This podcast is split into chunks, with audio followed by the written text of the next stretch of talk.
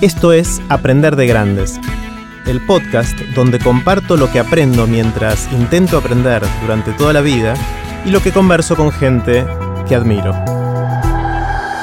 Esta es la tercera y última parte de la conversación que tuvimos con Gustavo Pomeranek. En esta parte le hice a Gus el bombardeo de preguntas de Aprender de Grandes. Pueden ver los links que mencionamos en aprenderdegrandes.com barra Gus. Los dejo con Gus.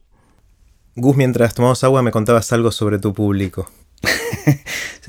sobre el público que no tengo. Es que, es curioso, porque en mi actividad, eh, a diferencia de un artista que hace canciones y que el público lo va a escuchar o compra sus discos o toma la decisión de, ir a sus recitales, este, sus conciertos, no importa qué tipo de música sea, o verlos tocar, yo no tengo público. O sea. Pero la eh, gente que va al, cine es tu público, ¿no? Eh, no, es, gente que va a ver una película. Claro. Eh, yo no tengo público, no, no, hay, no hay gente que vaya a escuchar mi música. Y eso a mí me gusta. Como que. Mm, ¿Te gusta? Sí. Sí, es muy distinto. es, es, exactamente lo opuesto, porque digamos, un artista que hace canciones no compone para el público. ¿no? Este, compone para sí mismo, trata de expresar sus ideas. Bueno, puede, alguno eh, eh, tiene esa beta este, de, una búsqueda más comercial, pero supuestamente yo creo que la mayor parte compone o hace sus canciones y los, más auténticos son, las hace para sí mismos y después tiene un público que los va a escuchar. y em, Lo mío es exactamente lo opuesto. Yo hago música para otro. Claro y no tengo un público que me vaya a escuchar. Me escucha este, por, eh, por default. Pero yo, eh, eh, a mí lo que me interesa es eso, es la aplicación de la música. La música es el medio, es un, es un elemento más para tratar de contar este, una historia. Eso me, me encanta. Me, parece que, se trata eso, de, de, de traducir este, el pensamiento de otro. Te pone en un lugar más privado, más... Eh, o sea, con menos exposición pública directa, ¿no? Sí, sí, sí, es eso. Eh, eh, tiene, una parte como ingrata aparte del trabajo. No solo de la música, sino del sonido, por ejemplo, en el caso de una película. Este. ¿Por qué ingrata? en el sonido es más obvio, pero en la música también sucede, porque muchas veces la función que tiene que cumplir la música es llevar emocionalmente al espectador hacia un determinado lugar, porque no se dé cuenta. que es por la música. O sea, a veces se luce y me encanta cuando se luce el trabajo, hay películas, digamos, donde la música toma cierto protagonismo, pero eso es una cuestión de ego. Si está bien hecho el trabajo a veces, bueno, y con el sonido pasa eso, con, con hacer el sonido de una película. Hay un amigo que lo define muy bien, que hacer el sonido de una película muchas veces consiste en limpiar el sonido. Es como quitarle las manchas a un mantel. Si vos lo hiciste muy bien, nadie se va a dar cuenta. Es como el rol del arquero, de alguna manera. El arquero, si hace las cosas bien, salvo que haya hecho atajadas espectaculares, sí. nadie habla del arquero. Exacto. Si el eh, equipo funcionó bien. ahora se mandó un par de cagadas el arquero y es el titular, ¿no? Sí, o ni siquiera cagadas. Suponete que vos, La función consiste en quitar manchas al mantel. Si vos lo hiciste perfecto, nadie se entera. Claro. Ahora, Queda una manchita. Ah. Claro, hay una mancha que es imposible, pero vos realmente la pudiste limpiar y disimular a niveles increíbles, pero está. Era imposible. Porque hay manchas que son imposibles. Y dicen, hubo un problemita con el sonido, ¿no? El espectador eh, así que tiene, tiene esa, esa particularidad, digamos, mi, mi trabajo, este, a diferencia de, otros músicos, digamos. Pero que a mí me, me encanta porque es, es por encargo, de alguna manera. Donde uno le pone mucho de uno. Pero a mí me gusta encontrar en cada película que tenga su propia sonoridad. Digamos, que, también sea parte de la entidad de la película, la sonoridad. No me gusta que me identifiquen con un tipo de música. Eso fue otra de las grandes hallazgos para mí. Este, que me di cuenta que tengo una tendencia como a aburrirme rápidamente de cualquier cosa entonces, este, al hacer música de películas o comerciales o una obra de teatro o, lo que sea que, requiera, este, o para un podcast, o, este, o para o para una charla TED, digo, cualquier, me requiere hacer eh, búsquedas distintas, distintos estilos musicales, navegar por todos lados, y eso me fascina, me divierte. Está genial. Gus, ¿te puedo hacer el bombardeo de preguntas de aprender Dale, de grandes? que miedito. Sí, el- como sabes, son, son preguntas cortitas, vos tomate el tiempo Sí. que quieras para, para responder. Eh, la primera es, eh, ¿sobre qué cambiaste de opinión recientemente? ¿Hay algo en lo cual pensabas algo y te diste vuelta, ahora pensás distinto? No hace falta que sea tan reciente. Sí, sí, yo sabía que venían estas preguntas y, y estuve pensando, este, y no me acuerdo nada de lo que pensé. Eh, no, hay, hay algo que, que- que me sucede que creo que cambié de opinión sobre mi capacidad de entender el futuro. A ver. Eh, Sobre todo sobre mí mismo. O sea, eh, este año eh, yo cumplí 50 años y la imagen que tenía yo de cómo debía ser una persona de- o sentirse una persona de 50 años no me coincide en lo absoluto. Creo que me, me pasó también a los 40 y seguramente a los 30 y tal vez cambié de opinión en el sentido que no me no trato de no imaginarme a los 60 ya. ¿Y ¿Qué, qué te imaginabas a los 50 y qué fue? Mira, como base te diría que me parece que una. Siempre pensé que una persona de 50 años, por lo menos tenía que ser una persona seria.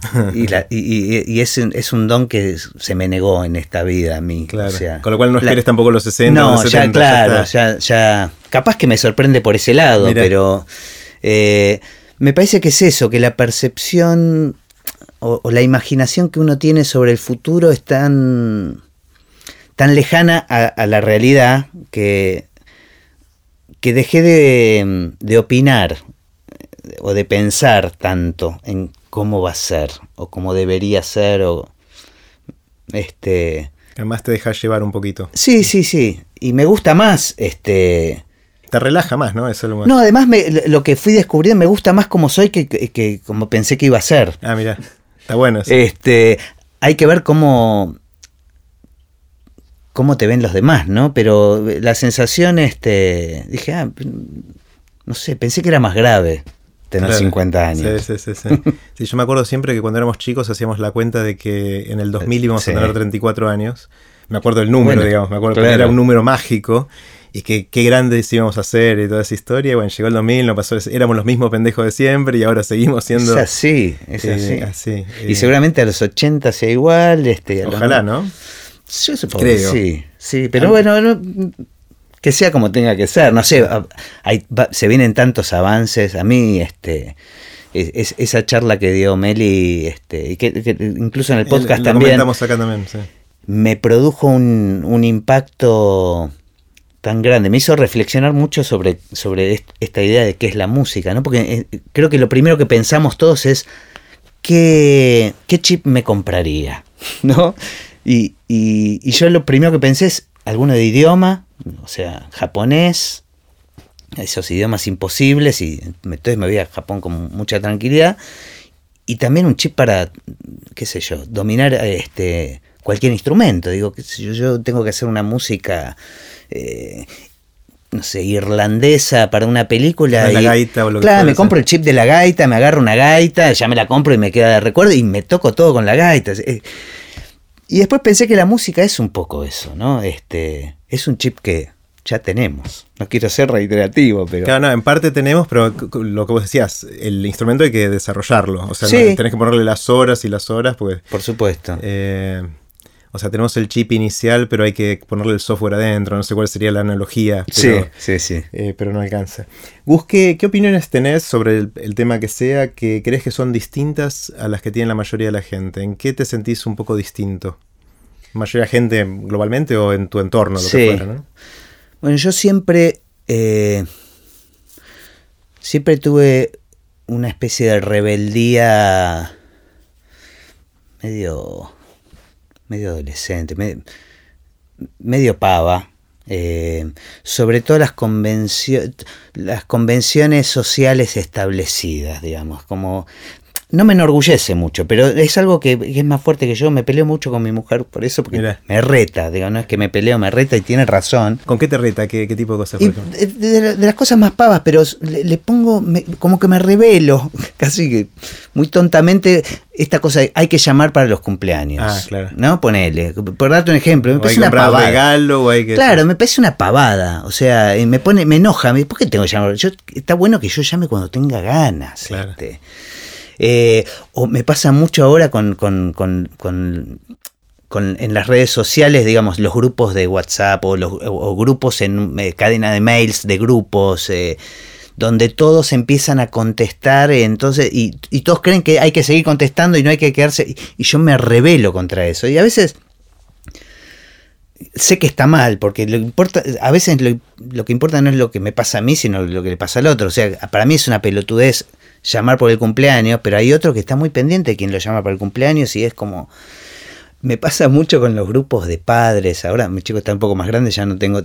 Donde, viste, alguno dice, no sé, gracias Mario por haber, este... Y ahí empiezan todos, sí, gracias Mario, gracias... Y yo me violento contra eso. Capaz que le quiero agradecer a Mario, pero se lo voy a agradecer en algún momento, pero todos sienten la obligación... Bueno, me revelo mucho contra eso.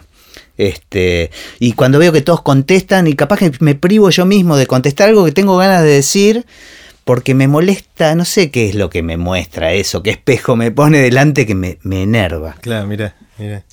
Eh, Gus, ¿tienes alguna habilidad inútil? Sí.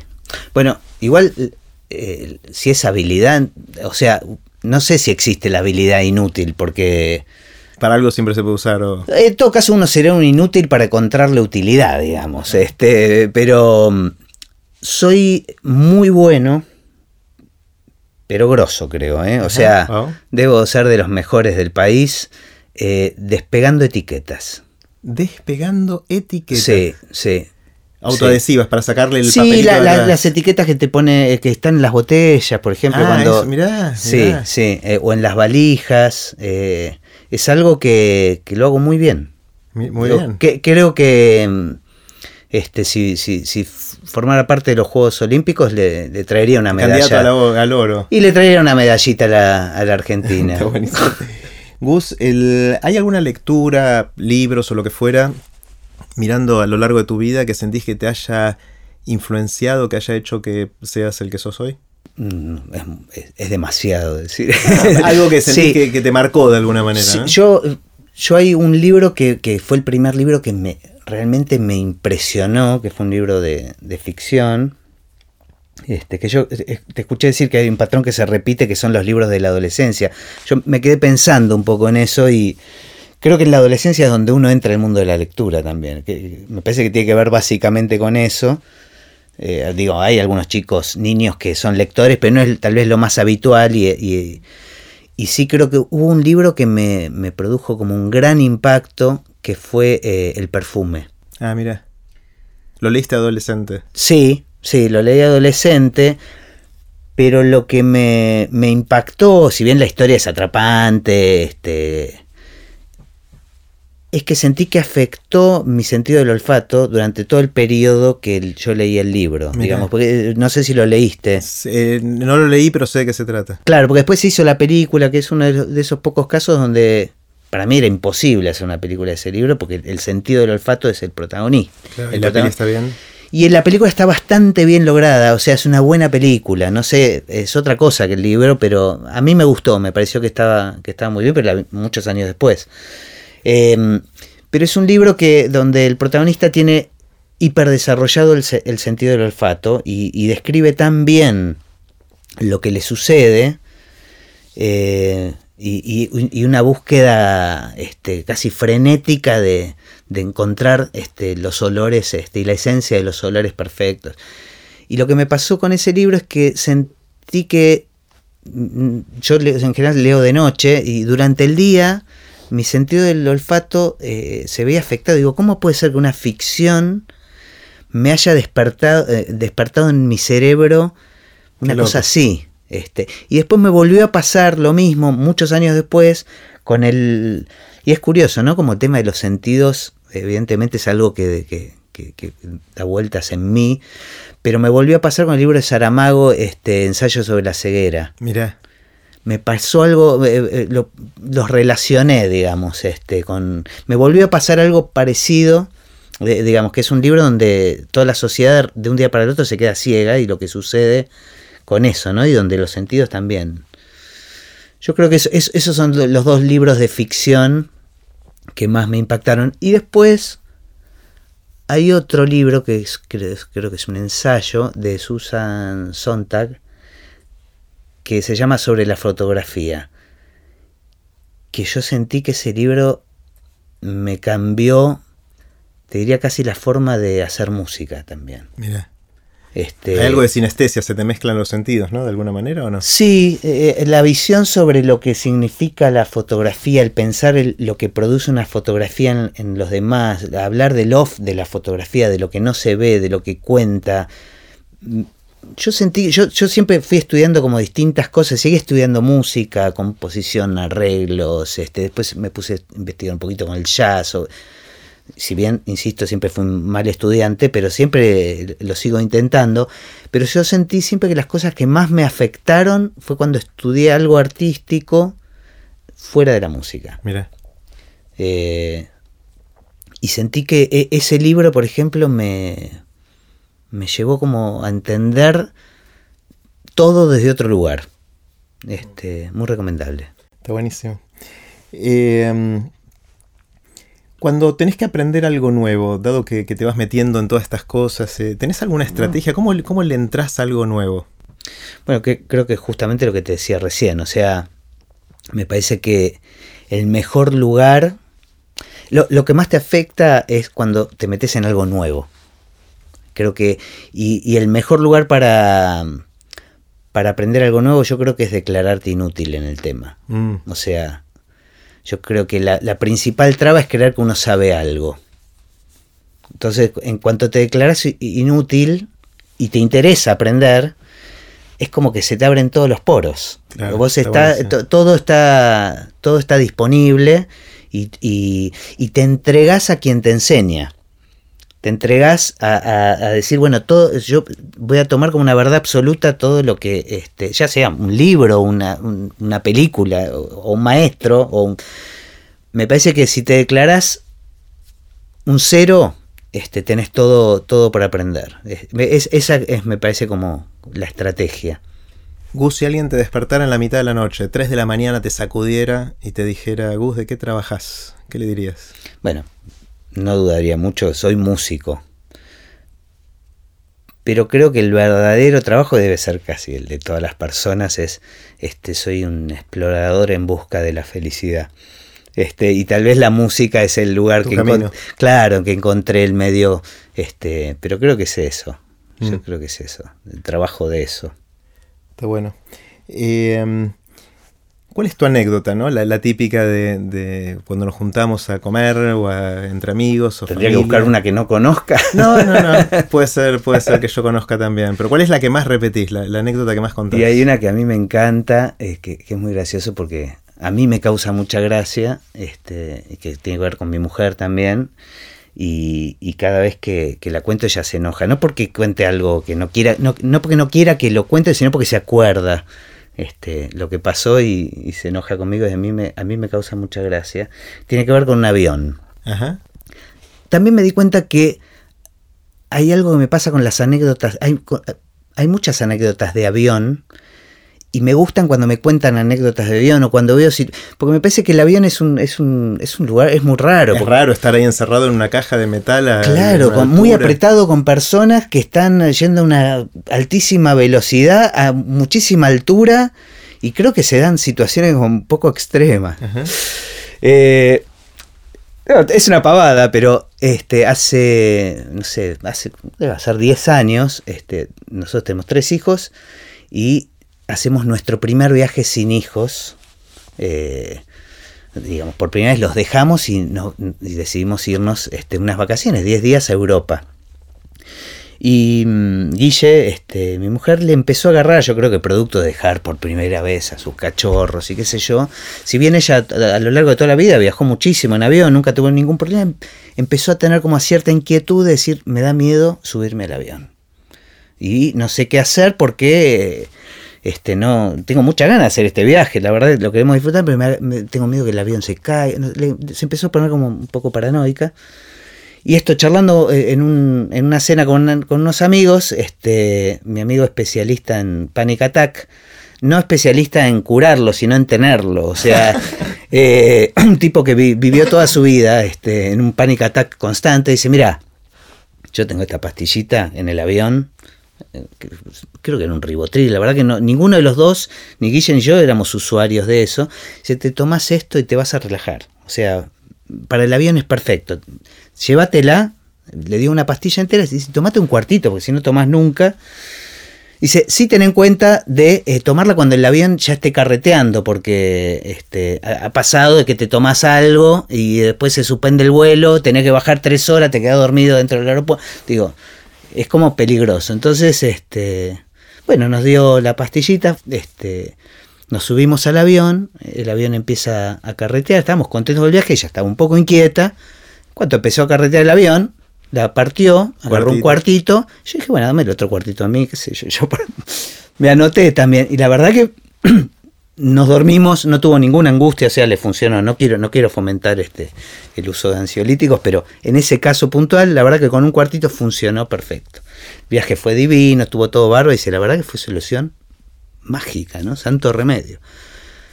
Ya viste que las vueltas son distintas que las idas, ¿no? Porque la pasamos bárbaro, uno tiene que volver a la realidad, se acabó todo lo lindo, te conectás con lo que se viene.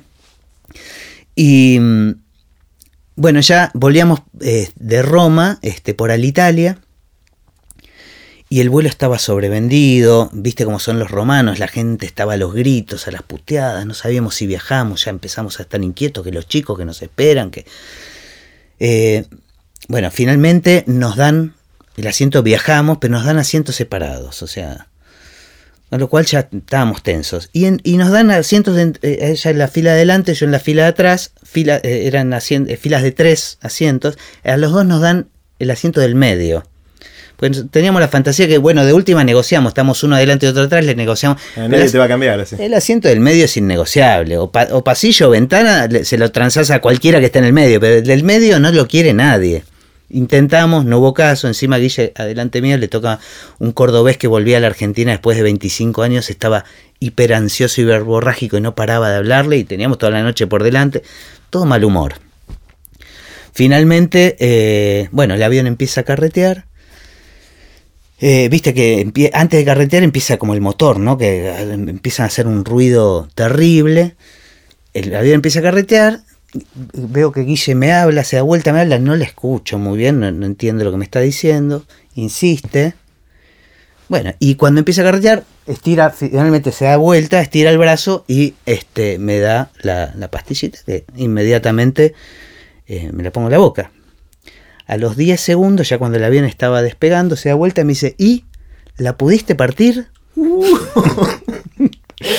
este, bueno, no sé, cada vez que lo cuento, ella se acuerda y se enoja. Realmente, este, se enoja. Yo, Vos me- te tomaste media pastilla y ella cero. Claro. Y yo me acuerdo que mientras me decía eso se me cerraban los ojitos. Era Ya, como. ya, ahí. Sí, sí. Y yo lo recuerdo un viaje absolutamente. y La pasó muy mal, muy, muy mal. Así Claro. que es- esa es como mi, mi- mi- mi anécdota de cabecera, que a mí me divierte. y Aparte, me divierte mucho contarlo con ella adelante porque se vuelve a enojar. Se, vuelve a enojar Sí, después de tanto sí, tiempo. Eh, Gus, si la gente quiere ver algo de tu laburo, ¿qué, qué recomendás que, que mire? Y que vaya al cine. A ver qué. No, no, hay, hay, eh, hay un. Tengo, tengo mi, pa- la página, digamos, de la productora que es Que es pomeranec.com. Sí. Ahí ponemos o los trailers o alguna escena de las películas y hay un poco de comerciales, un poco de películas, un poco de programas de televisión. Em, pero sí, eh, me parece que es ahí, si no, googlear las películas o ver qué, qué películas están ahí para, para ver, porque no está el trabajo, no, no- no- subimos la película completa, pero este sí, básicamente eso, y si no, las redes sociales, este, Y si no, la música de este podcast. Claro, también, por ejemplo. El- la música de Aprender de Grandes es de Gus y también la que usamos para TDX Río de la Plata. Gus es nuestro experto musicalizador y, sonido, no sé cómo se dice, ingeniero de sonido, no sé cómo será. Sí, no sé cuál es. No sé, Nunca bueno. entendí cuál es mi rol este.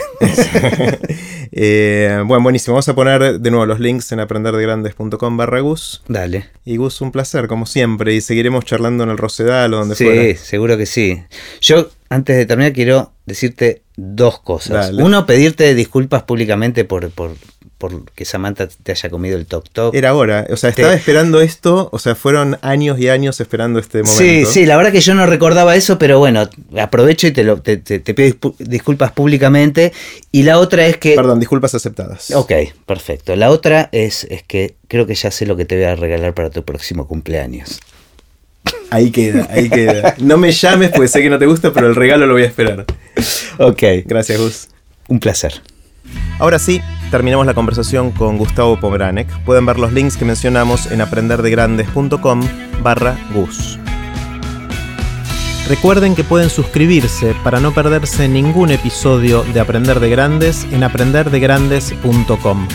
Los espero en el próximo episodio de Aprender de Grandes, cuando les cuente lo que aprendo en mis intentos por seguir aprendiendo durante toda la vida y en las conversaciones que tengo con gente que admiro. Chau.